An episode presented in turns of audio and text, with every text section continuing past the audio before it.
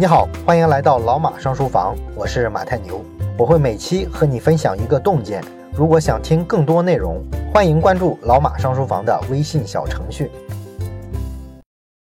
我们这一期呢，来说说啊，美国的这个五 G 为什么会落后于中国？那么关于这个问题呢，现在有很多标题党的自媒体啊，造了很多谣哈，弄得我们普通人啊，真真假假也闹不清了。那到底美国的五 G 真实水平是什么样的呢？他们又是如何看待中国的五 G 水平呢？我们这期啊就解读一个美国官方自己发的一个报告。二零一九年的四月呢，美国的国防部发了一个报告，全名叫做《五 G 生态系统：冒号对美国国防部的风险与机遇》。这个报告吧非常长哈，基本上可以编成一本小册子了。那么我们这期呢就概括一下美国国防部发的这个报告啊，它到底在说什么东西？哎，我们从这个权威的资料看一下美国人到底怎么看待五 G。首先呢，我们来看看这个五 G 的标准的问题。那我们经常听到一个说法啊，说在五 G 的建设上啊，美国呢点错了科技树。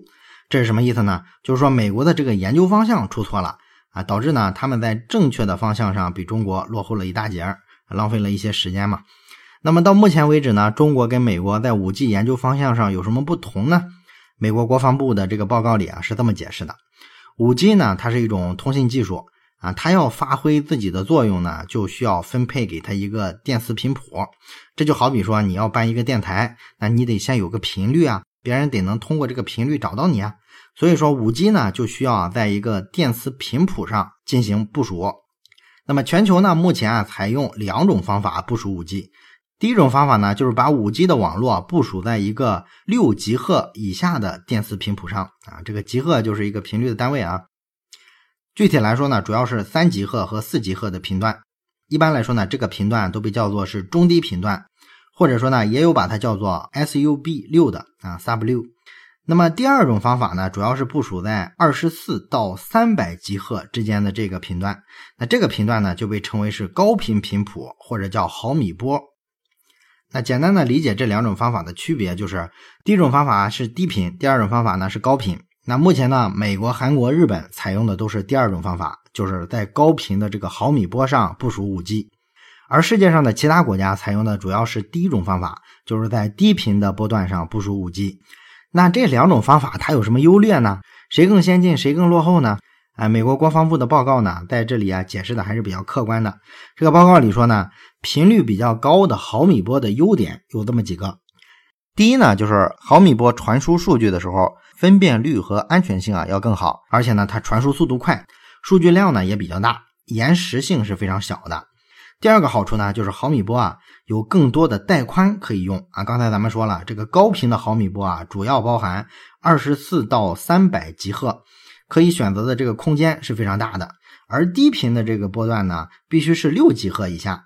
那六吉赫以下呢，它就几个数，它选择的空间是非常小的，所以呢，很容易啊就造成这个频率上比较拥堵。第三个好处呢，就是毫米波的组件比低频段的这个组件要更小，也就是说它的硬件的体积要更小，这样呢就可以很紧凑的部署在一些无线设备上。那设备够小的话，就意味着你可以适应更多的安装场景。但是呢，这个高频率的毫米波啊，也有几个致命的缺陷。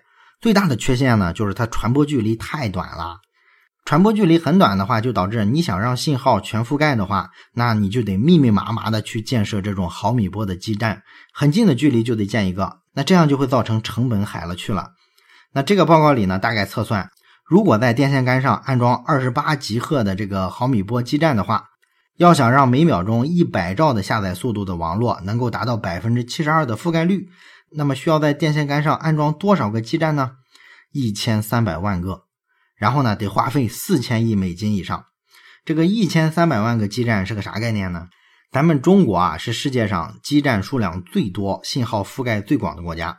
咱们国家的这个二 G、三 G、四 G、五 G 的基站全部加起来也不过六百多万个。啊，你美的这么有钱，光装五 G 的基站就要装一千三百万个，这可能做到吗？完全没有可能嘛，对吧？那还有一个问题呢，就是这个毫米波啊，很容易被什么墙壁啊、树叶啊，甚至人体挡住信号，它的穿透力非常差。所以说，这个毫米波的解决方案实际上就是个花瓶啊，中看不中用。它只能在那种不计较成本，而且呢非常开阔、没有遮挡的情况下可以使用。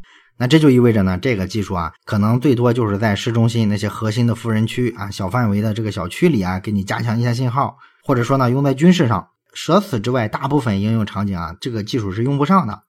那相比之下呢，中国选择在这个低频波段上部署 5G，这也是一个比较接地气的方案。因为这个波段呢，它这个传输信号的距离是非常长的，所以说呢，你不需要建太多的基站，就能让网络信号啊连成一片，而且呢，还可以利用现有的 4G 的基站，稍微改造升级一下就能用了啊，不需要去建全新的 5G 基站，这个呢又省下了很大一块成本。所以说现在啊，除了美国带着几个小弟之外，其他的国家都在用中低频段去部署 5G，而中国在这方面的部署呢，又是领先全球的。那么，美国国防部呢，在这个报告里说啊，从 4G 时代以来啊，这个无线通讯的竞争格局实际上呢，已经发生了根本的变化。中国电信设备巨头华为的全球营收从2009年的280亿美金，增加到了2018年的1070亿美金。而同期的这个时段之内呢，爱立信的收入从279亿美金下降到了239亿美金，而诺基亚的收入呢，从576亿美金。下降到了两百六十六亿美金，可以说他们捆起来都打不过华为。所以你可以想想中国在这个电信上的领先程度。中国目前呢已经部署了大概三十五万个五 G 的可操作基站，这个数量呢几乎是美国部署的十倍以上。在全球范围之内呢，华为和中兴啊通过大量的销售五 G 设备来推动全球的五 G 的部署。目前华为呢已经在海外安装了超过一万个基站了。另外呢，像华为、中兴、小米、vivo、OPPO 等等这些中国手机厂商在全球市场份额的这个增长，咱们就都知道了，是吧？啊，迅速抢占了未来的这些电信市场。你比如说印度市场，现在百分之六十的手机都是中国制造的。那二零零九年的时候呢，收入排名前十的互联网公司全是美国公司，而到了二零一八年呢，前十名的互联网公司里有四个是中国公司。所以呢，美国国防部就很担忧啊啊！他们报告里边甚至还特别提到了中国速度啊，也就是说中国人干事效率太恐怖了。所以呢，可能很快中国人就会把 5G 网络啊全部部署到中低频段上。到时候呢，美国用了另外一个技术，还因为成本太高、效率太差，搞半天呢可能也搞不起来。那到时候就完蛋了，美国人等于说自绝于全世界了啊！咱们上期说过，美国人现在连电信设备啊都不怎么生产了啊，高度依赖外部的产业链。而如果你这个技术标准跟别人还不一样的话，那到时候真的会被别人卡脖子。所以呢，美国国防部啊特别担心。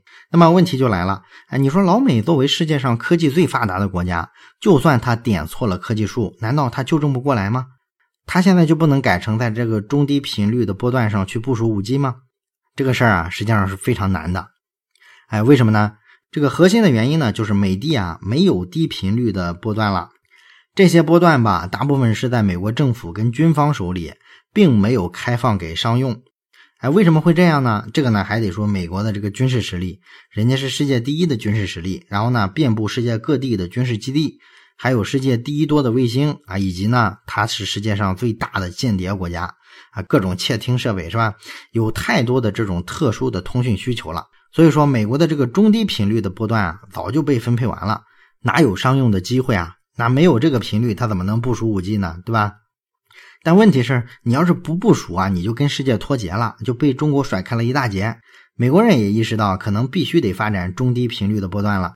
那这时候应该怎么办呢？哎，有两个办法。一个办法呢，就是把这个中低频率的波段给它腾出来，把这些频率呢交给运营商，让他们呢在上面部署五 G，这样呢就可以追赶中国的技术了。但是有一个问题是，你要想腾出来的话，就意味着你要把原先啊人家在这个中低频段波段上的用户给他挪到其他频率去，这个呢得花很多时间。毕竟这个军方跟政府的用户呢数量还是非常庞大的啊，你得花些功夫。那么要花多长时间呢？美国国防部的估计是得花五年的时间。哇，那五年的话，等你腾出来，那黄花菜都凉了呀！中国人早就主导世界五 G 产业了。所以这个办法呢，很明显效率上太低。除了这个办法之外呢，还有一个办法，就是不清空频段，但是呢，你可以把军方和政府掌握的这个中低频率的波段，给它共享出来啊，允许商业机构啊也来用。这样呢，这个商业机构啊也可以在这里去搞开发了啊，这也是一个缩小和中国差距的办法。但是这个办法可行吗？也不大可行，因为军方啊对于通信的保密要求啊是非常高的，让他们把频率分享出来，他们肯定不乐意啊。军事跟商业的用途啊混在一块儿用的话，确实会产生很大的安全隐患，因为这个商业用户啊数量太多嘛，所以很可能导致这个频率啊堵塞啊，这就可能造成啊军方的这个通信设备啊出现中断。那么对于军事行动来说啊，这个通信啊如果随时有中断的风险，那这就是致命的了。所以对于老美的这个五 G 产业来说啊，基本就算掉在一个空里了。这两个办法呢，你发现你往哪走啊都不是很合适。这两个办法都有先天的缺陷啊，非常的尴尬。那在这种形势底下呢，美国的国防部啊就在报告的最后啊给了一些建议。这个建议呢，我看了一下，其实好像有点无奈哈。他们说呢，不论美国这个商业界啊如何选择去部署国内的五 G，你用哪个技术，哪怕你全用毫米波的技术，对于美国的国防部来说，也必须学会在中低频率的波段这个基础上去运营五 G 的网络。啊，这是为了保证国防安全的一个必然选择啊，所以说呢，这个国防部就建议美国国家要在这个中低频段的这个波段部署的能力上加大投资，而且呢，要采取一些措施鼓励商界也去投资啊，同时呢，也要去探讨啊，能不能把这个自己掌握的频率啊分享出来，分享给商界。也就是说，他这个建议啊，最后就是你这两个方法都试试啊，万一能成一个呢？当然了，这份报告的最后呢，还有一个点睛之笔啊，就是这个国防部啊建议美国啊要继续的打贸易战啊，要通过限制出口一些关键技术去搞华为啊，搞中国的这个电信产业，然后呢还要联合盟友，尽可能的去拖慢中国部署五 G 的速度，为美国的追赶赢得时间。所以这就是我们本期要讲的美国国防部的这个报告，大致讲了一些什么东西。我想呢，从这里边呢，你就能看出美国人的很多心态还是非常微妙的，对吧？那么通过上期跟这期啊这两期五 G 相关的内容呢，我想我们大致可以发现一个很有意思的结论，就是对中国来说呢，其实在这个电信产业竞争的这个格局中，最大的一个优势呢，就是中国是世界上规模最大的一个单一市场。在电信这个领域呢，形成了规模才能形成生态，形成了生态呢才能制定标准。所以说，这是一场由规模决定成败的战争。英国的理论物理学家杰弗里·韦斯特在他的著作《规模》里边曾经说过：“规模是自然界的决定性的力量。从动物的体型大小、新陈代谢的效率、寿命，到城市的规模、公司的效率。”这些东西背后的底层逻辑都是大自然的规模法则，规模本身就是一种决定性的力量。那么关于《规模》这本书呢，这周呢我们正好是在老马上书房的微信小程序上做解读。那么感兴趣的同学呢，可以去微信小程序上搜索“规模”，听一下这本付费书。好的，本期的内容呢，咱们就讲到这儿，感谢你的收听，咱们下期再见。